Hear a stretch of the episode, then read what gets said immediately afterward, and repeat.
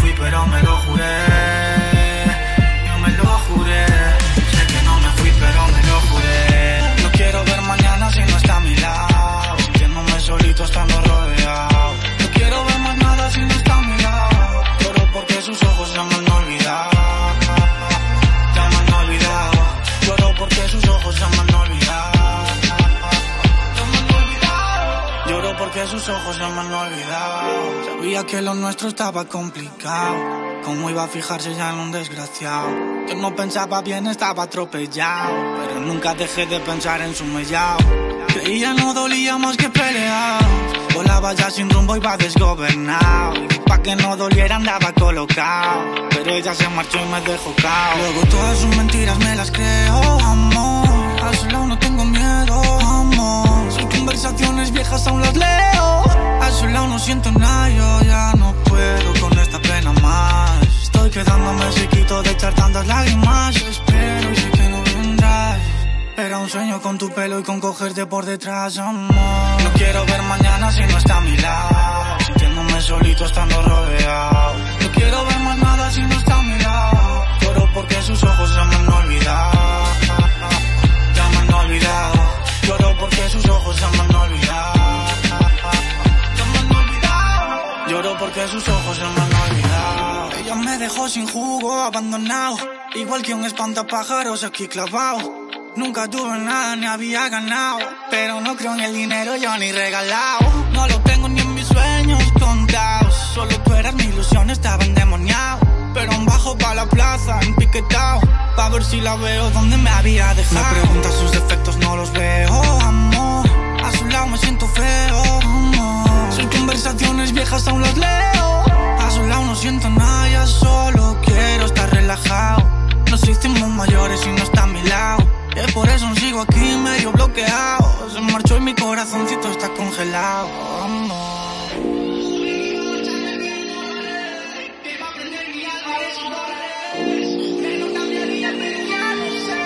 Sé que no me fui, pero me lo juré.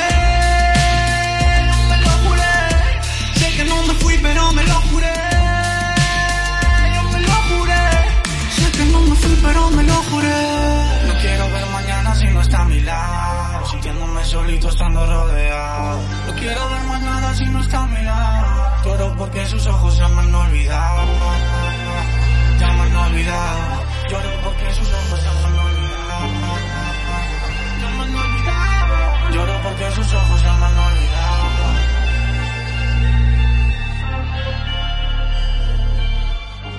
Muy buenas, soy Joan García, esto es Grinding Radio. Estamos una semana más con la con los programas de temática.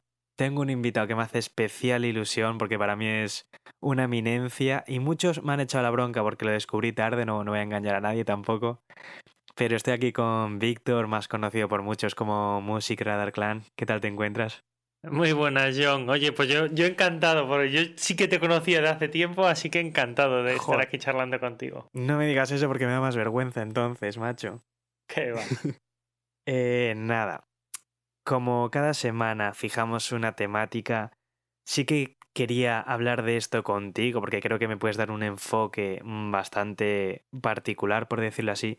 Llevo un par de semanas con la mosca detrás de la oreja, especialmente por tema cancelaciones eh, a nivel de artistas. Me explico. Eh, durante los años ha dado 100.000 casos de revuelo, muchísimos marcados, por ejemplo, por Justin Bieber, sin ir más lejos. Eh, más recientemente ha pasado con el rapero Moja Lascual en Francia. Más reciente incluso ha pasado en España con un ex componente de La Bendición. Artistas que han tenido problemas ya sea legales o de actitudes negativas como racistas o homófobas que han sido cancelados, por decirlo así, por el público. Eh, punto uno, ¿qué piensas tú de esta moda, por llamarlo de alguna forma, de la cancelación de los artistas? Buah, tío, es que es complicado esto.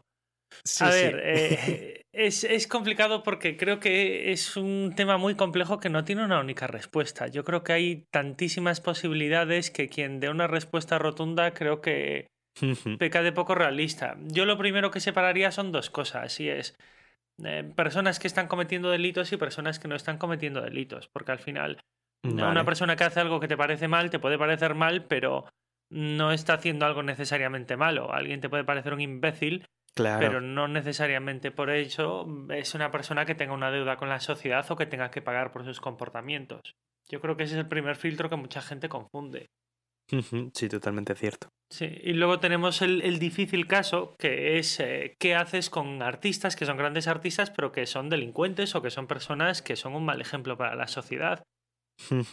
y es, eh, es delicado porque, a ver, al final un artista es un trabajador como cualquier persona y cualquiera de nosotros no respondemos laboralmente por nuestros actos personales. Eso es una realidad.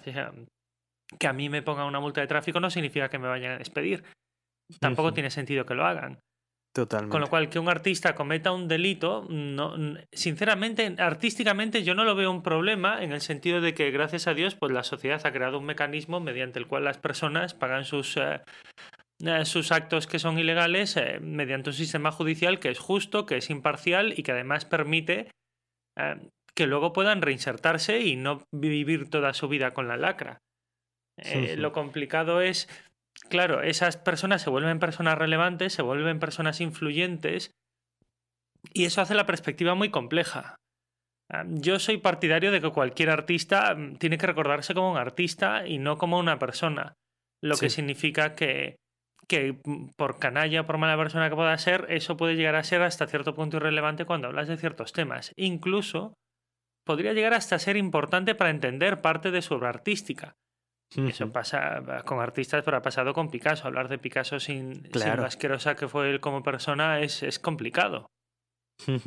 es que es totalmente eso, porque un artista, bueno, eh, siempre eh, aludo mucho, porque es un caso que sí que me parece muy loco lo de Justin Bieber, porque en el último tema que sacó de, de adelanto del disco, el de Lonely, que cuenta eso, de decir, joder, es que llevo viviendo toda mi vida en una caja de cristal, en plan de todo el mundo ha estado viendo eh, lo que estaba haciendo y lógicamente ha estado viendo cómo era un gilipollas con 16 años, como todos hemos sido, pero claro, el foco estaba puesto sobre mí. Y sí que me vuelve un poco loco eso que decimos, porque es como, joder, claro, una persona puede ser un genio completamente en cualquier arte o en cualquier forma de trabajo, luego puede ser un subnormal perfectamente o incluso una mala persona, pero es como hasta qué punto conviene cancelar esa faceta artística de ese artista porque sea un gilipollas o una mala persona de verdad. Es complicado y es que de hecho yo creo, personalmente creo que ya el propio proceso de cancelación es peligroso porque la sociedad ha tardado miles de años en crear un mecanismo imparcial para juzgar a las personas y saltártelo es, es saltarte un proceso que ha llevado miles de años perfeccionar. Y eso hace que se esté desvirtuando a cosas surrealistas como entramos en un proceso en el que se cancela a gente que no, que no piensa como tú directamente, lo cual debería preocuparnos a todos. Tenemos el caso eh, de Killer Mike cuando apoyaba la, la Sociedad Nacional de Armas. Se puede comportar como un imbécil, puede ser algo reprochable, pero, pero me refiero, no está cometiendo ningún delito más allá que expresar unas, unas opiniones políticas que pueden ser controvertidas y hasta cierto punto difíciles de entender para ser una persona afroamericana que habla de la represión policial, por ejemplo. Pero de ahí. Sí, sí, totalmente. A que sea cancelable como artista, incluso como persona, simplemente por tener unas opiniones que, que son relativamente polémicas, es peligroso porque creo que estamos aplicando un juicio que no le corresponde. Sí, es que a mí eso me parece la base de quién soy yo para decir nada. Si yo también he tenido comportamientos, lógicamente, ya dentro de una legalidad o de una subnormalidad, pero que puede haber personas que para ellos cosas que yo haya hecho estén tremendamente horribles, al fin y al cabo. Y sí que quería llevarlo por un lado porque es un debate interno que he llevado yo estas últimas semanas y es como, por ejemplo, yo siempre he escuchado muchísimo a Moja Lascual, muchísimo. Por poner en contexto a la gente, es un artista que viene de un barrio pues hiperpobre de- del último barrio de París, el, el número 20, y mm, hace un año empezaron a filtrarse como que su ex le había querido demandar por abusos eh, psicológicos y abusos físicos. ¿Y qué pasó? Que cuando tiró de la cuerda, obtuvo hasta cinco denuncias diferentes de cinco personas. Eh, tirando la cuerda a esa ex, eh, sacó hasta 30 testimonios de llamadas de teléfono de otras mujeres que, que querían denunciarle por lo mismo. Ahora el caso está en un momento en el que Moja las cuales ha pirado a Dubái a vivir su vida, está a la espera de los juicios y de, de hacer frente a la justicia en Francia. O sea que ni siquiera se lo ha confirmado. También te digo, si hay 30 testimonios, malo será. Pero me hace gracia una frase que suele decir mucho la gente en plan de joder qué putada tener que cancelar a este artista. En cuanto a me gusta mucho el arte que hace, pero como es un subnormal voy a dejar de escucharle. Y es como... Hostia, no sé, me, me parece muy curioso, ¿sabes? Sí. A ver, yo, yo lo entiendo porque creo que a- aquí, eh, tal como yo, a, a mí lo que haga un artista en su vida personal, e incluso lo que haga un, un artista, incluso siendo un delincuente, a mí me importa absolutamente cero eh, cuando hablo de, de lo que él hace como artista. Sí. Es perfectamente normal y es perfectamente respetable que alguien no, no establezca ese filtro porque para esa persona son inseparables. Lo, lo complicado Claro. viene cuando esa gente considera que, que su opinión tiene que prevalecer y que ellos consideren imposible separar las dos cosas hace que la sociedad tenga que considerarlo imposible. Yo entiendo ah, que hay gente que dice, oye, mira, yo no puedo escuchar moralmente la música de un canalla. Y a mí no me pasa, pero entiendo que a alguien le pase y no, no me supone ningún problema. El problema es cuando esa gente considera que su opinión es extrapolable a una sociedad completa que es, que es plural, que es dispersa y que además no está obligada a ello ni está obligada a compartir sus opiniones. Y esa es la situación más delicada. Claro, es que sí que veo que, lógicamente, somos y cada vez más un poco más todos de piel fina y demás, pero es que me parece muy curioso de, claro, a la hora de poner otro ejemplo, el... Es que mm, iba a decir que no voy a decir el nombre, pero realmente no lo recuerdo. El chico este de la bendición, que lo mismo, por poner en contexto, se filtraron unos vídeos de él agrediendo física y verbalmente a la que era su pareja, esta lo denunció, tal. La bendición acabó expulsando a este artista. em, y rápidamente todo el mundo era como, vamos a cancelarla, no sé qué. Y llegué a leer comentarios de decir, guau, es que, claro, es súper sencillo cancelar a ese chaval partiendo de la base de que nunca has escuchado una canción suya. ¿Qué pasa? Luego sale Chris Brown, eh, denunciado por seis personas por palizas. Luego sale Chris Brown, eh, forzando a una, a una mujer a, a abortar eh, un niño que iba a ser suyo. Y es como, hostia, a Chris Brown está muy mal esto que hace, pero igual no lo dejo escuchar tan fácil porque es Chris Brown, ¿sabes? Y llevo escuchándole 10 años y como es Chris Brown, pues igual algún tema suyo me lo pone en la discoteca y lo voy a escuchar igual. Y es como, tío, en serio, o sea, Sí. vas a cancelar lo fácil, ¿sabes? O sea, tú tienes este grado de cancelación hasta aquí. Y es Sí, como, de joder, hecho, tío. es, es- eso es una de las cosas que yo creo que siempre le quitará eh, el 90% de la seriedad a la cultura de la cancelación, sobre todo pasándola a artistas. Y es que no es sólida en el momento en el que tenemos una vergonzosa permisividad con artistas. eh, tú mira a Rihanna, o sea, la, la- la Ujú. relación que tuvo con su pareja y a nadie le importaba aquí.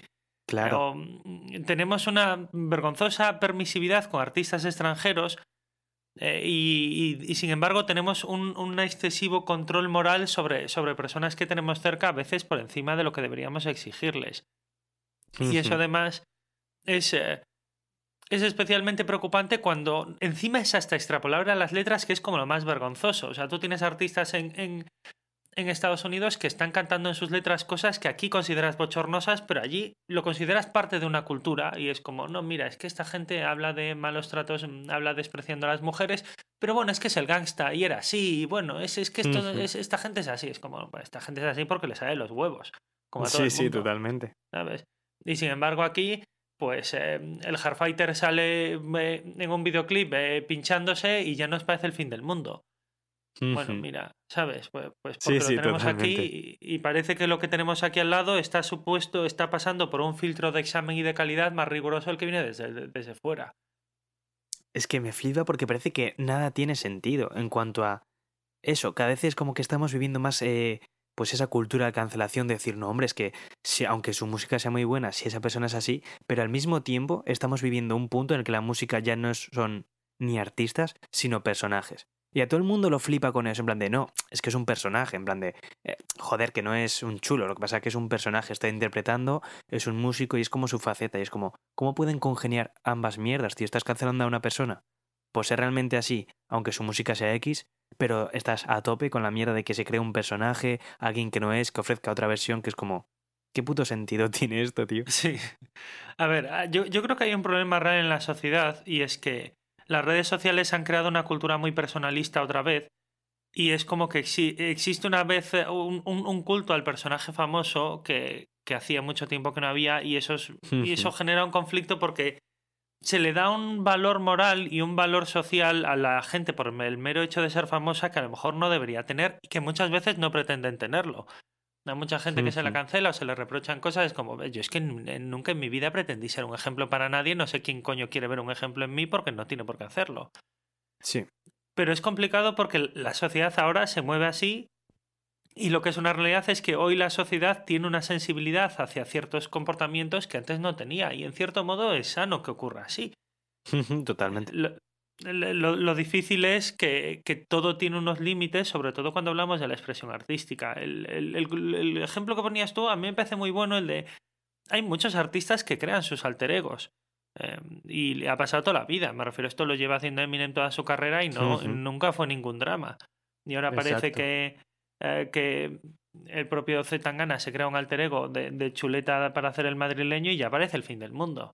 Y es como, hostia, o sea, ¿te parece el fin del mundo esto y, Slim Shady no te lo parece? Pues claro. necesito que alguien me lo explique con un poco más de seriedad. Que de hecho encima esa faceta de Slim Shady era la de un asesino, una persona hiper mala, que era como, joder, es con, cuando se quita la puta careta Eminem. Y eso, y antes estaba como súper bien. Exacto. Cuando, cuando encima tenía canciones, o sea, que él tenía esa careta, pero al mismo tiempo tenía canciones fastidiadamente buenas.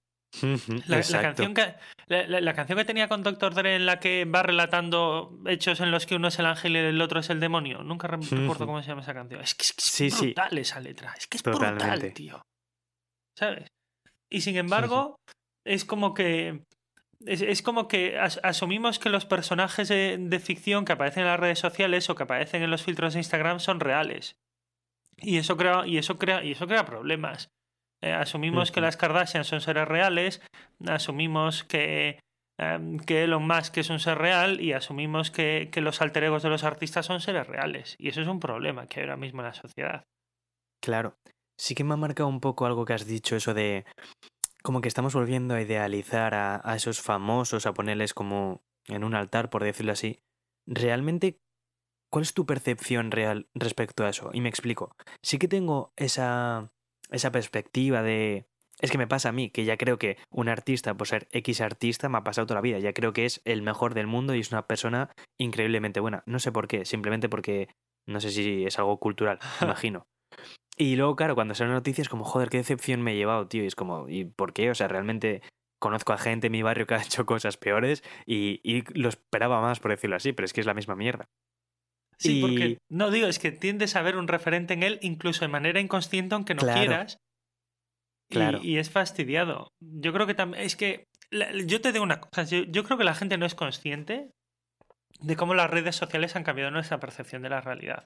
Exacto. Porque al final, el hecho de que tú puedas ir bloqueando a la gente que no piensa como tú, a la gente que no te gusta, a la gente que hace algo que te parece mal, crea una especie de un mini universo en el que tú vives en el que todo funciona fantásticamente bien y donde no hay cosas que lo rompan. Totalmente. Es que yo flipo con esa idea porque es la conversación que tuve el otro día con un colega de decir, no hombre, yo entro a Twitter para informarme. Y es como, tío, no, literalmente no, porque tú estás siguiendo, eres de izquierdas y sigues a 10 cuentas de izquierdas, tienes bloqueo a Vox, tienes bloqueo al PP, tienes bloqueo a todo, y es como, te estás informando literalmente de lo que tú te quieres informar. O sea, no hay otro ejemplo más claro. Porque estás siguiendo solo lo que tú quieres, ¿eh? literalmente. No, no, y es que llega un punto en que ya es que. Eh, y al final, a ver, es que es, que es muy goloso ponerte a bloquear a la gente, yo lo entiendo. A que es muy bloqueoso, de repente alguien pone un tuit que no te gusta, te toca las narices y dices, pues este no quiero volver a oír de él. Y llega Claro. un punto en que, claro, bloqueas a la gente que no piensa como tú, pero incluso gente que no piensa muy distinto de tú, un día pone dos tweets que a ti no te gustan y ya lo barres del mapa. Digo, y por otro lado, también las redes creo que han acercado muchísimo, bueno, creo, ¿no? Es un hecho, eh, a los artistas con su público. Quiero decir, yo hace 10 años, eh, si quería hablar con Chester Bennington, como no me pusiese a hacerle una carta o coincidiese con él en un concierto y una de esas 12.000 personas eh, tuviese 5 segundos para decirle algo, ahora yo podía escribir al Instagram, luego él me responderá o no, lo leerá o no, pero joder, yo en un año he hablado con 10 millones de artistas y sí que ha acercado muchísimo eso. Entonces no sé en qué punto también se encuentra eso de decir, joder, estamos idealizando a gente, pero cada vez como que los tenemos más cerca igualmente.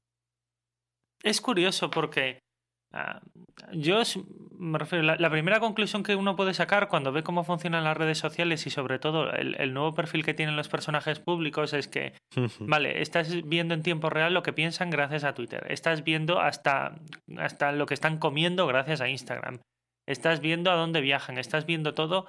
Deberías tener una imagen mucho más humana y mucho más realista de esa gente, pero eh, irónicamente ocurre, ha- ha ocurrido al revés tenemos una percepción que tiene tantos filtros, tanto postureo, tantas cosas, que al, al- al final acaban proyectando una imagen mucho más artificial de la que, de, de la que tenían inicialmente. Y eso es lo que hace que al final eh, es- estemos asumiendo que, que tenemos un, un nuevo perso- un tipo de personajes públicos que son gente perfecta, virtualmente perfecta, que no tienen estrías, que no tienen celulitis, que no, se, pon- que no vomitan un día porque se han tomado demasiadas copas y están borrachos, que. ¿sabes? Que, que no dicen estupideces o que no tienen incoherencias en sus argumentos políticos. Me refiero, nos hemos creado una película de, de gente que, que es virtualmente perfecta y, y esperamos de ellos algo que, que, no, que no tiene sentido, que es que sean perfectos. Es más, Claro. que sean como nosotros queremos que sean. Sí, sí, exacto. Es que al final somos nosotros los que acabamos creando esos patrones por los que cortan todo. Sí que me gustaría que escuchásemos a algunos artistas, porque les he preguntado a ellos también a ver qué, qué opinan de esta cultura de la cancelación, si creen que se debe separar la figura del artista de su persona. Así que a ver qué nos dicen. Hola Peñita, soy señor Chen. Muchas gracias a Grinding por cederme este espacio. Y sobre el tema de la obra y el artista, si hay que separar obra de artista, eh, pues es la típica movida que yo hace unos años era como, no hombre, claro que hay que separar obra de artista, porque yo no estaba dispuesto a, a tocar esos mm, benditos privilegios que me habían dado y yo quería gozármela y quería compartir temas de este artista y quería, ¿sabes? Quería como enseñar, enseñar al mundo cómo disfrutaba yo de, ese artista, eh, hasta que contacté pues con la idea de, joder, em, ¿Y si le pasara esto a tu hermana, bro? ¿Y si le pasara esto a una compañera tuya? ¿Y si le pasara esto a tu madre? ¿Y si le pasara esto a un ser querido tuyo? ¿Seguirías flipándotela con ese artista en los cascos? Eh, ¿Seguirías yendo a los bolos de ese tío que ha violado a tu hermana, que ha maltratado a, a tu hermana o a tu compañera? Yo creo que no. Creo que nos hace, una idea así nos hace como tocar el circuito empático y, claro, estas cosas siempre pasan como a, a escalas eh, que no acostumbramos a tocar o a ver, ¿sabes? No conocemos a Rihanna, ¿sabes? Pero sí que sabemos lo que es el maltrato, sí que sabemos lo que es el sufrimiento y la violación y contactando con esa idea pues nos puede ayudar a decir, oye, pues que, te jodan, ¿sabes? Pues no voy a, no voy a seguir colocando eh, en posiciones de poder a cierto tipo de personas o artistas o de comportamientos. Aún así entendamos que esto es un ejercicio que nos puede ayudar eh, a, conectar con esa idea, pero que la base, que no hace falta que tengas una madre o una hermana para poder conectar con la idea de que no se maltrata a una mujer o que no se viola a una mujer o que, ¿sabes? O que hay que respetar a las mujeres. Pero como ejercicio de acercamiento, pues puede ayudar. Y sobre el tema de la cancelación tengo pues las ideas que chocan un poco, tengo un par de ideas que chocan un poco, porque por un lado entiendo que con las herramientas que tenemos hoy en día y con el sistema judicial que hay, que sigue amparando las posiciones de poder y vemos eh, que da igual el tipo de agresión que haya, que vas a seguir estando en esa posición de poder, pues creo que es una herramienta que tenemos eh, que nos puede ayudar a dar toques de atención a la peña. Eh, aunque a mí lo que, el otro lado, la otra cara de la moneda, me preocupa la posición un poco de soberbia desde el que lo hacemos y desde esa idea de eh, esta persona no va a cambiar, ¿sabes? Eh, de yo sí que en esta vida voy a ir haciendo cambios, eh, soy un ser cambiante y que la va a cagar ya que nacemos en la cuna de, del machismo y todos tenemos eh, esta clase de comportamientos, pero estamos dispuestos a revisarlos y cambiarlos, pero el resto de peña no, tú no vas a cambiar, quedas cancelado, goodbye, ¿sabes? Eh, me, gust- me gustaría pensar en, en que pueden haber herramientas como que nos conecten más con esa idea de, de- del toque de atención y de la idea del cambio, ¿sabes? Eh, eso es un poco esa, eh, ese doble pensamiento que tengo sobre el tema. Y nada, Peña, que muchas gracias por contar conmigo. Eh, soy señor Chen, gracias a Grinding de nuevo y que os cuidéis mucho y que un besito muy fuerte.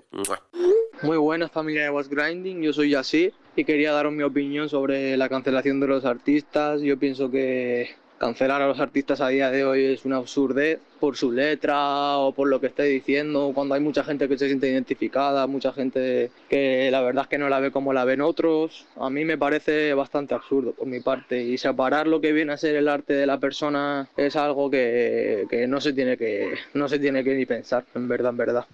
Yo el arte lo llevo hasta, hasta caminando por la calle porque es lo que me representa y deberíamos de llevarlo todos encima. Y que te veten o de- que te cancelen por lo que tú digas o por lo que tú pienses me parece un poco, un poco feo, te quita un poco de libertad de expresión. Pero bueno, así es la vida. Yo pienso que debería cambiar estas cosas y pienso que poco a poco cambiarán porque la gente lo que le gusta es eso y la cultura es eso y seguro se van a dar cuenta. Hola, soy Lian Faz, cantante y compositora. Y bueno, he de decir que es muy difícil tener una opinión sólida sobre este tema, pero he intentado ordenar un poco la- las ideas para exponerlo de manera más clara. Eh, bueno, una de las primeras conclusiones a las que he llegado es que todo depende del consumidor y del consumo que haga, pues tanto del producto del artista como de la vida personal del artista. Que no me parece sana. Si consumimos ambas cosas al mismo nivel, me parece que a la larga es algo perjudicial tanto para el artista como para nosotros, nosotros mismos. y, y bueno, realmente pienso que todo tiene un pase, es decir, eh, a mí no me gusta consumir la vida privada de los artistas, pero sí es cierto que me gusta saber cómo es esa persona y lo único que me importa es saber si es respetuoso eh, con otro individuo, de la misma manera en que lo es consigo mismo o consigo, o consigo misma. Eh, y ya está, es que no me importa nada más y creo que a la gente no le debería de importar nada más. Ahora, si tú cruzas el límite y no tienes cabida para otras personas o defiendes tus ideales de manera muy agresiva, ahí es donde creo que hay un choque. Sí es cierto que la industria musical es una de las más sufridas en este aspecto porque creo que en el cine, en el baile, en el deporte no se sufre de la misma manera. Aquí la atención está en el artista y se ciñe al artista. Me parece también un poco pues agresivo, ¿no? Pero es cierto que si queremos sanar una industria, como por ejemplo la de la música, y no queremos tener a personas que pues eso, que no respetan a otras, que pueden ser, pues, por ejemplo, machistas, homófobos. Pues yo no quiero estar en un estudio sentada con una persona que no respeta eso porque me parece que son mm, derechos fundamentales. Hasta ahí es donde llega para mí el límite entre música y la vida personal del artista. Porque al final mi moral no me va a permitir subconscientemente pues consumir el producto de, ese artista. y hasta aquí mi opinión. Muchísimas gracias, un besito. Hola, eh, buenas, soy Imperionita y os voy a dar mi opinión sobre la cultura de la cancelación. Yo creo que el origen de, de la cultura de la cancelación lo que hace que la gente quiera cancelar a una persona puede ser noble porque siempre te están intentando hacer justicia, pero yo no estoy en contra de, de esto porque por varios motivos. En primer lugar, no es efectivo. Yo cuando he visto que han intentado cancelar a alguien nunca he visto que lo hayan conseguido del todo. Un poco más o menos con el Jundi porque era un chaval que no era famoso en verdad, pero cuando alguien alcanza un nivel de fama, mm, no, no le cancelan, no le cancelan. Hay audios y cosas de gente muy graves y siguen haciendo música y siguen teniendo visitas y dando bolos y, no, no, ocurre, no ocurre nada. Simplemente son un par de días de gente revuelta por Twitter, pero no, no pasa nada. Eh, otro problema que tiene la cultura de la cancelación es que no existe en el mundo una sola corriente de pensamiento, una moral universal según la cual podamos hacer veredictos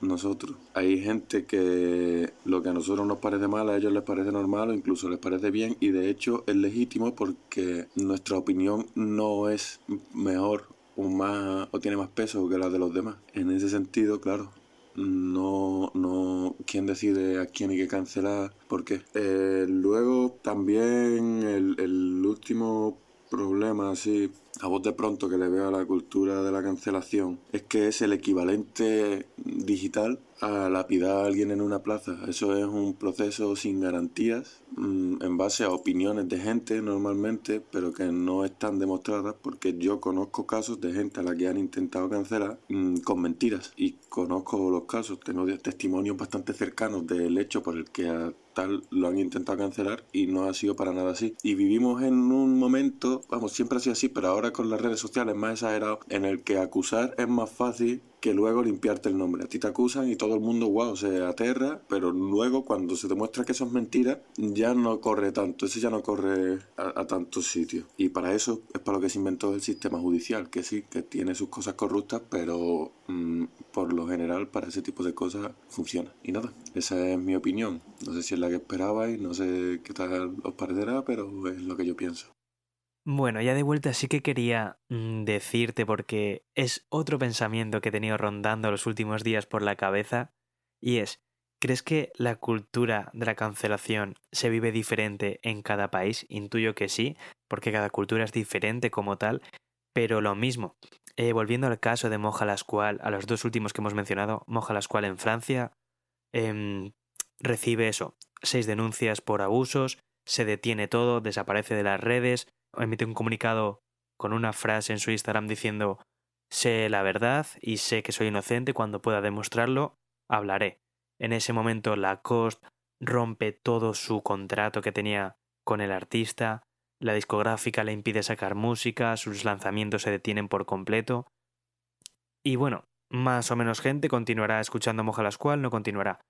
Eh, llegamos a España y cuando el chaval este de la bendición pasó todo eso, primero, eh, bueno, comportamientos muy raros de decir a las 3 en directo en Instagram porque me va a suicidar en directo, no sé qué, no sé cuánto. Eh, al de una semana empieza a sacar nueva música y sus reproducciones se multiplican por 20. Quiero decir, o sea, ¿aboca todo a una persona diferente o es el país? Porque yo sé que España igual sí que tiene un poco más de facilidad para decir, mira, tío, no sé, pero es que ya me vuelve loco esta mierda. Es, es, es, complicado y yo creo que una de las cosas eh, complejas de la cultura de cancelación es que eh, según los casos se ha vuelto impredecible. sí que es verdad que yo creo, y es algo a lo mejor una percepción muy personal, creo que hay países históricamente más moralistas que otros. Claro. Que hacen que la cultura de cancelación sea más peligrosa. Me refiero a los países protestantes, que son los moralistas de toda la vida, los luteranos, que son los moralistas de toda la vida, pues hace pues que países como Estados Unidos creen una cultura, una cultura de la cancelación que en el fondo es la que se ha importado porque en el fondo esto es una importación directa de, de Estados Unidos, que en cierto modo siempre ha existido un cierto tipo de cancelación.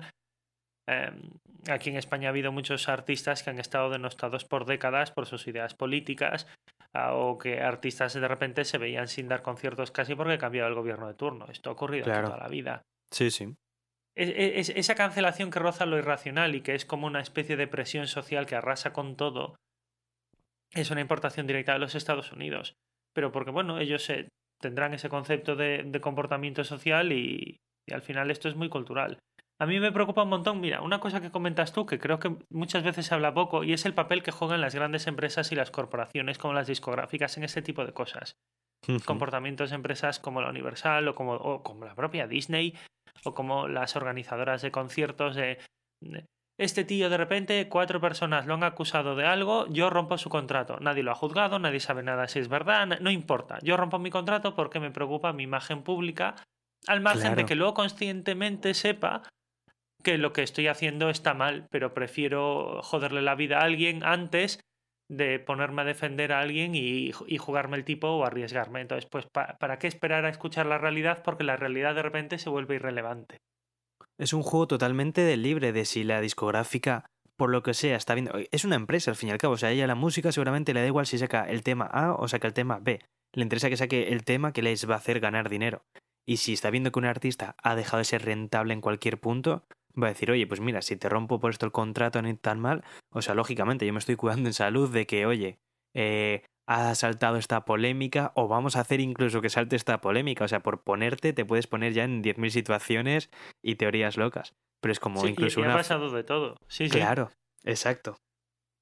Y es que, a, ver, a día de hoy el moralismo es un objeto de marketing pop como, como fueron muchas otras cosas. De hecho, bueno, hace unos meses se hicieron famosas las grabaciones de los dos ejecutivos estos de la Disney que se estaban cachondeando, que, que bueno, la Disney ha tenido un comportamiento bastante polémico en los últimos años porque ha cogido sus clásicos infantiles y los ha cambiado, pues porque, bueno, evidentemente son películas que tienen 50 años, 60 años y defienden pues unos roles sociales pues que no tienen nada que ver con la actualidad. Y películas como La Cenicienta, pues hoy están un poco fuera de contexto, pero eh, ellos han sido posiblemente uno de los grandes abanderados de, bueno, vamos a coger todo esto, nos lo vamos a cargar y vamos a adaptarlo a la realidad actual.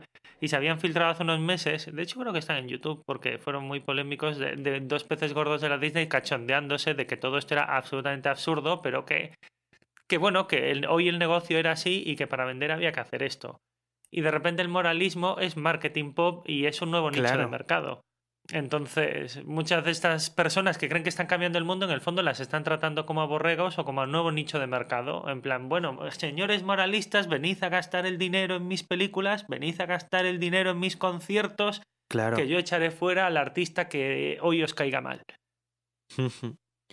¿Y eso hasta qué punto es? No, no voy a decir bueno como tal, pero claro, me recuerda el caso de cuando criticaron tantísimo a Bad Bunny por portar esa camiseta en, eh, creo que era en Saturday Night Live o el, show de Jimmy Kimmel, que como diciendo, claro, es que está haciendo marketing con una persona transexual, claro, porque es como el tema del momento, es marketing, no sé qué. Y es como, la gente, había como dos bandos, los que criticaban eso, que lo utilizaba como marketing, y los que decían, o incluso me voy a incluir, decíamos un poco que decir, joder, claro que está haciendo marketing, pero yo, si tengo un posición, o sea, si me tengo que poner de alguno de los bandos, prefiero que haga marketing con esto, porque al fin y al cabo está aportando una idea, a mi parecer buena, a muchísima gente. Y quiero decir, el marketing del resto de artistas literalmente es sacar un Rolls Royce, cuatro días en pelotas y muchos fajos de billetes. Quiero decir, prefiero el marketing A, que por lo menos está inculcando una idea con unos valores, aunque sea, para él siga siendo marketing, que lo otro, que sigue siendo marketing igual, pero que a mí no me reporta absolutamente nada. Sí. Sí, de hecho, eh, yo creo que a, mí me parece uno de los momentos más interesantes que habían aparecido en muchos años. Al final él eh, lo estaba haciendo en, en, un momento en el que nadie se lo esperaba, en un momento que había causado mucha conmoción y en el que una parte muy importante de la sociedad de Puerto Rico también estaba pasando del tema. Entonces creo que creo que a mí, a mí me pareció uno de esos momentos relevantes en los últimos años de música, sobre todo porque es una persona que, que no te lo esperas. Claro. Y, que no tiene ninguna necesidad, incluso, o sea, es que es lo que estamos, no tiene ninguna necesidad de hacer eso y, y mucha gente como dice, ah, claro, qué fácil hacer ese marketing. ¿Cómo que qué fácil? Perdona, si lo fácil es hacer el resto y seguramente por eso haya perdido a un montón de seguidores, de plays, de todo, completamente homófobos o simples que, tampoco esperan eso de él y que no les interesa para nada. Sí, sí, de hecho, yo tengo una cosa, a lo mejor parece un poco exagerado, pero yo creo que Bad Bunny es una de las personas que con los años está ayudando a, hacer una redefinición profunda de los roles masculinos y femeninos en, en la juventud.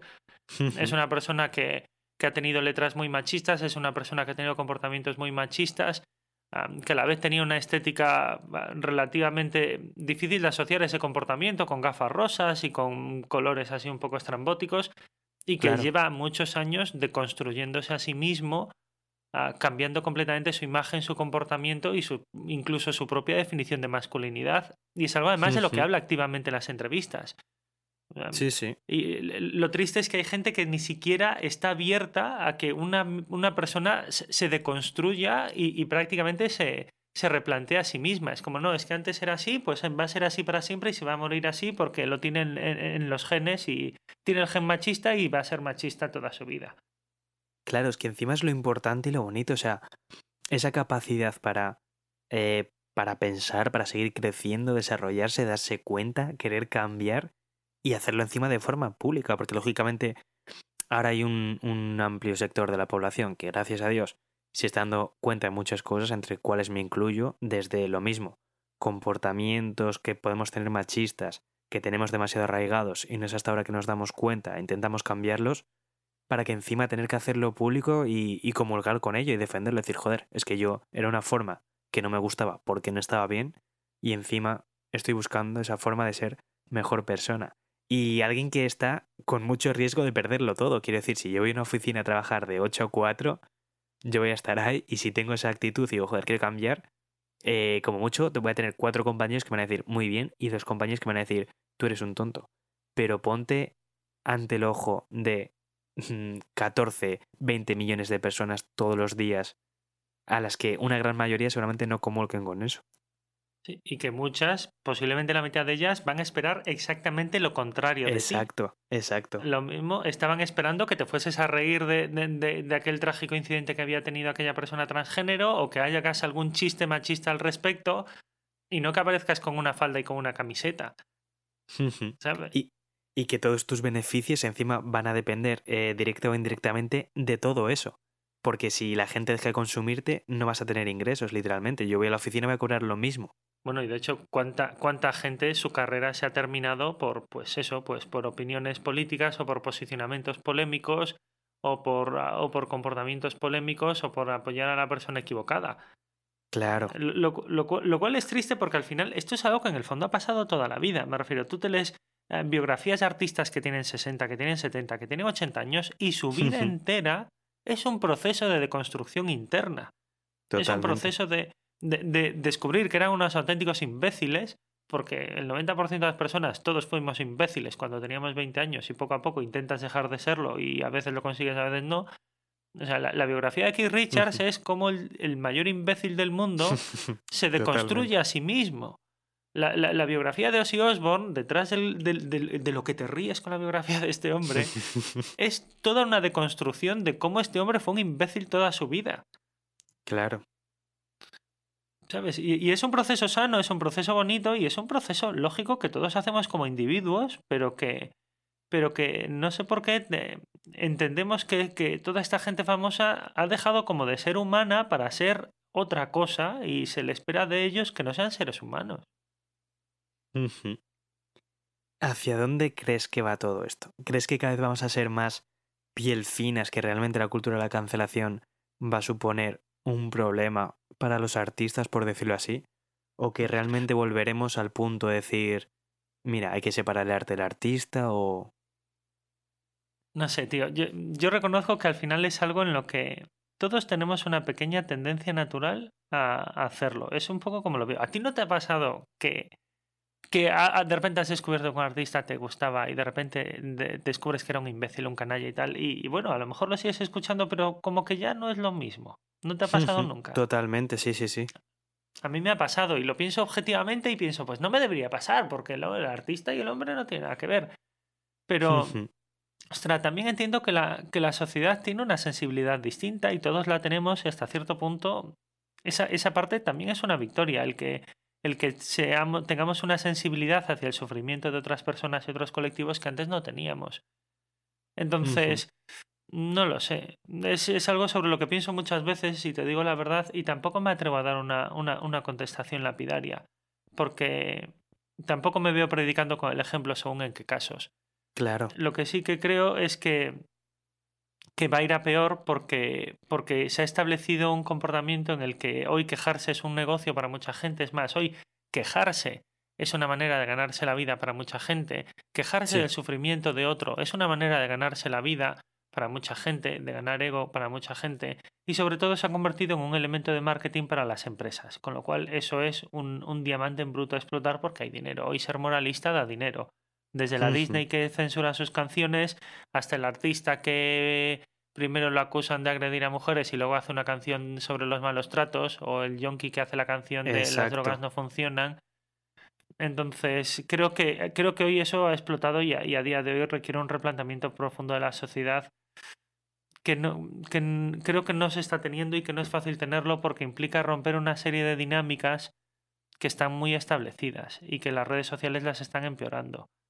Y que tampoco creo que debería, no sé, creo que hay que buscar un término medio entre todos eh, que no se está buscando y que no es fácil, porque ya te digo, al mismo tiempo que te digo esto, a mí me ha pasado y mentiría si dijese que no. Un artista que me encanta, que de repente descubro según qué cosas o que de repente traduzco según qué letras y es como, ya no es lo mismo, ¿sabes? Es que parece también, o igual es mi impresión al fin y al cabo, pero que también la.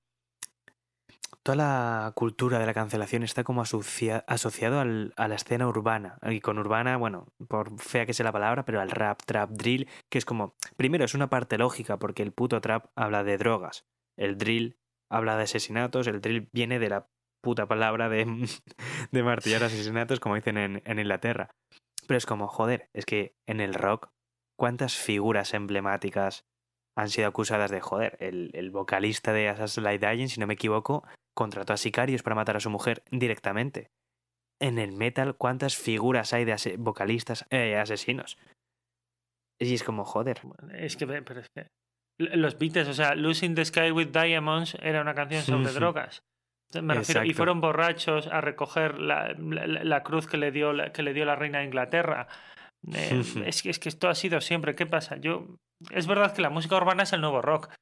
Eh, la, la música urbana es para la sociedad actual lo que fue el rock en los años 70. Claro. Con lo cual está en esa diana en, la que, en la que está, pues, eh, pues al final lo- los movimientos cu- culturales que mueven a la juventud. Pero es que en el fondo es, es triste ver, y esto yo lo he hablado muchas veces con amigos, es triste ver cómo nos siguen escandalizando las mismas cosas que hace 50 años. Exacto, sí, sí, sí. No- Nos sigue escandalizando la Zoe diciendo Zoe puta y saliendo en bragas. Nos sigue escandalizando un chico hablando, con, hablando de drogas como hacía Johnny Cash. Nos sigue escandalizando lo mismo que hace 70 años. O sea, ¿hasta qué punto estamos evolucionando socialmente que la manera de, de- de generar polémica es la misma que la que tenían mis bisabuelos? Totalmente, no lo había pensado así. Cierto. Y es que al final, porque, a ver, me refiero, Jo- Johnny Cash pasó media vida enganchado a las anfetas y cantó sobre ello. Elvis eh, murió enganchado a las anfetas y a mil pastillas. Y es que fue lo mismo. Fueron maltratadores, o sea, la mitad de ellos estuvieron en la cárcel por maltrato a sus parejas. Es que tuvieron, o sea, la, vida del artista que está en el candelero es desconcertantemente eh, eh, paralela en, en los últimos 70 Claro. años. Y te puedes incluso remontar a los artistas de jazz. Sí, sí, totalmente. Porque al, al final eh, Ray Charles estaba enganchado a la heroína, Ray Charles era un maltratador. Es que, es que son todo vidas sorprendentemente paralelas y te das cuenta de que nos sigue escandalizando exactamente lo mismo y que seguimos reaccionando igual de mal ante lo mismo. Totalmente cierto. Me he quedado, ya te digo, no había pensado esto último así y, y ciertamente, lógicamente, se puede extender a cualquier arte y a casi cualquier década de, de los últimos pues 70 años, que es totalmente cierto, joder. Y, se puede, y, se, y se puede extrapolar a la pintura. O sea, Polo que era un Exacto, borracho. exacto. O sea, Basquiat eh, también, la misma heroína, mismo todo. Ba- Basquiat está enganchado. Es que, es que todos eran. eh, to- todos hacían básicamente. Picasso fue un tío que, que, que se liaba con niñas pequeñas. Es que. Exacto. Eh, no, no lo sé. Es, es, es, es hasta cierto punto incómodo y fascinante al mismo tiempo. Como todas estas. to- Como todos estos. A ver, a lo mejor no, no, no nombrar los genios artísticos, pero sí como estos personajes ah, que han copado las portadas de- del arte durante toda la historia han sido así siempre. Si es que Van Gogh era un borracho. Es, eh, es desconcertantemente fascinante y macabro que, que los grandes artistas de la historia siempre se hayan comportado así. Posiblemente tenga algún tipo de relación psicológica que yo al menos como Puede no soy psicólogo, claro. pues no tengo ni idea. No sé si se te ha quedado alguna cosa en el tintero o algo que quieras comentar en relación a, a todo este tema. No, yo sí que hay una cosa que, que siempre defenderé y que me parece lo más importante, y es que creo que lo verdaderamente peligroso de la cultura de la cancelación no es tanto cancelar a una persona, sino pretender que la sociedad entera tome esa decisión que tú has tomado como individuo. Tú puedes cancelar a quien te dé la gana y eso no es malo de por sí. Se vuelve peligroso cuando tú pretendes que una sociedad en su conjunto tome las decisiones personales que tú tomas.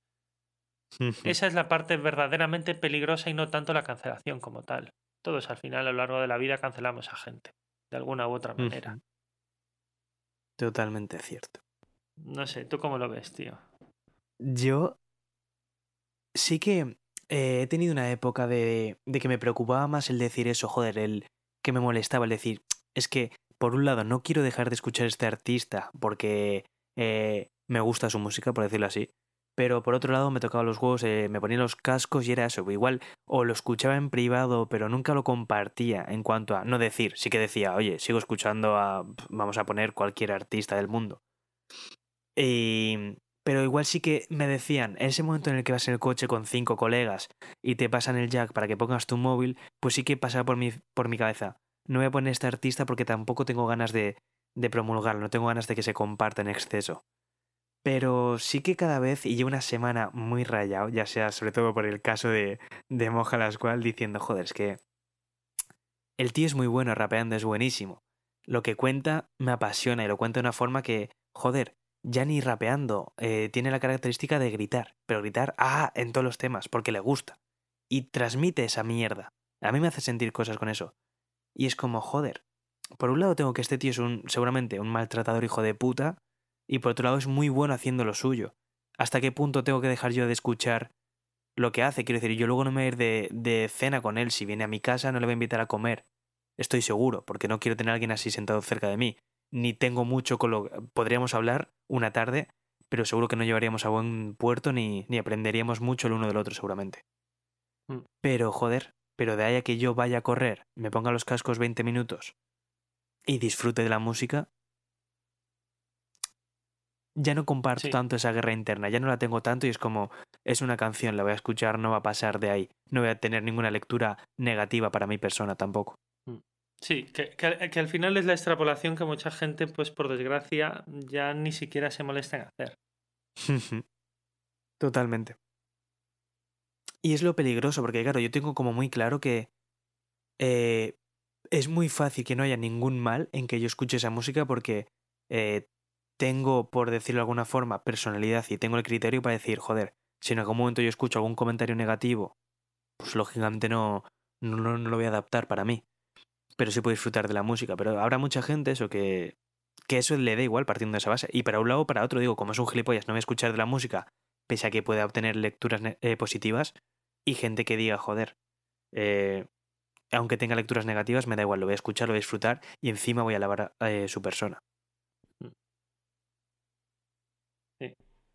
Pues nada, por mi parte sí que me gustaría despedirme dándote las gracias primero por tu labor increíble que haces y por enseñarnos tantísimo. Y nada, joder, no te creas, yo he flipado mucho. Siempre lo dije ya, lo digo otra vez. Yo había visto seis vídeos documentales sobre cómo nació el rap underground en la India, que es algo que a mí me da igual, pero me interesa. Y el momento que descubrí el canal tuyo fue como, hostia, eh, primero me agobié mucho, porque hay muchos vídeos y de muchas cosas y digo, joder, no tengo tiempo para ver todo esto, poco a poco. Pero sí, joder, lo estoy disfrutando mucho y quería darte las gracias por eso. Oye, pues me, hace especial ilusión porque al final eres un tío que sabe mucho de lo que habla, sabe muchísimo de rap. Y, al final, mira, las opiniones de la gente, sobre todo cuando es gente que, que ha leído mucho y que sabe mucho, pues eh, te hace especial ilusión. Al final es gente que, que, puede ser especialmente crítica con, con, lo que haces y sin embargo, oye, cuando ves que a alguien como tú le, le, gusta, pues es como un subidón. Pero digo, en serio, me llevé una alegría cuando... Ya solo que me conocieras me llevé una alegría. Joder, faltaría más, vamos. Nada, y, y por último también me gustaría darte las gracias, por supuesto, de, de haberte sentado este rato a charlar conmigo y haberlo disfrutado, por supuesto. Que va, yo encantado, vamos, yo, yo siempre encantado, tío. Pues nada, por mi parte un abrazo muy grande y espero que pronto puedas volver seguramente a tener otra charla así. Pues oye, cuando quieras, yo aquí me tienes. Perfecto. Así que venga. Un abrazo, tío. Por mi parte, esto es todo. Yo soy John García y esto es Grinding Radio. Música, estilo, rompe, grinding. ¿Sí? Eh, ¿Comida? Sí. Día, día, primo. Absolut Terror, 404, Tío Vivo, presentación del tema para Grinding.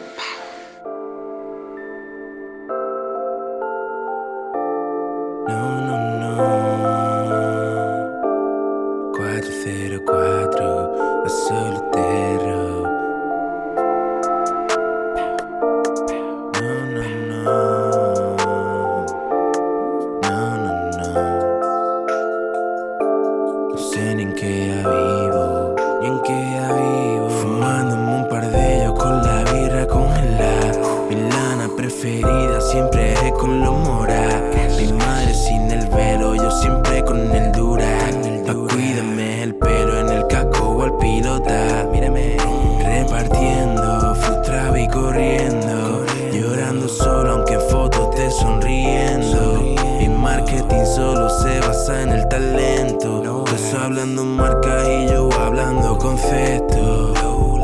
Tranquilo, pillo guita y es solo para comer. Cuando puedo invito a mi churri a tapa y a beber. Hoy el pucha hacerme el pelo, yo no voy para vender. Aunque si eso fuera cierto, no lo diría para vender.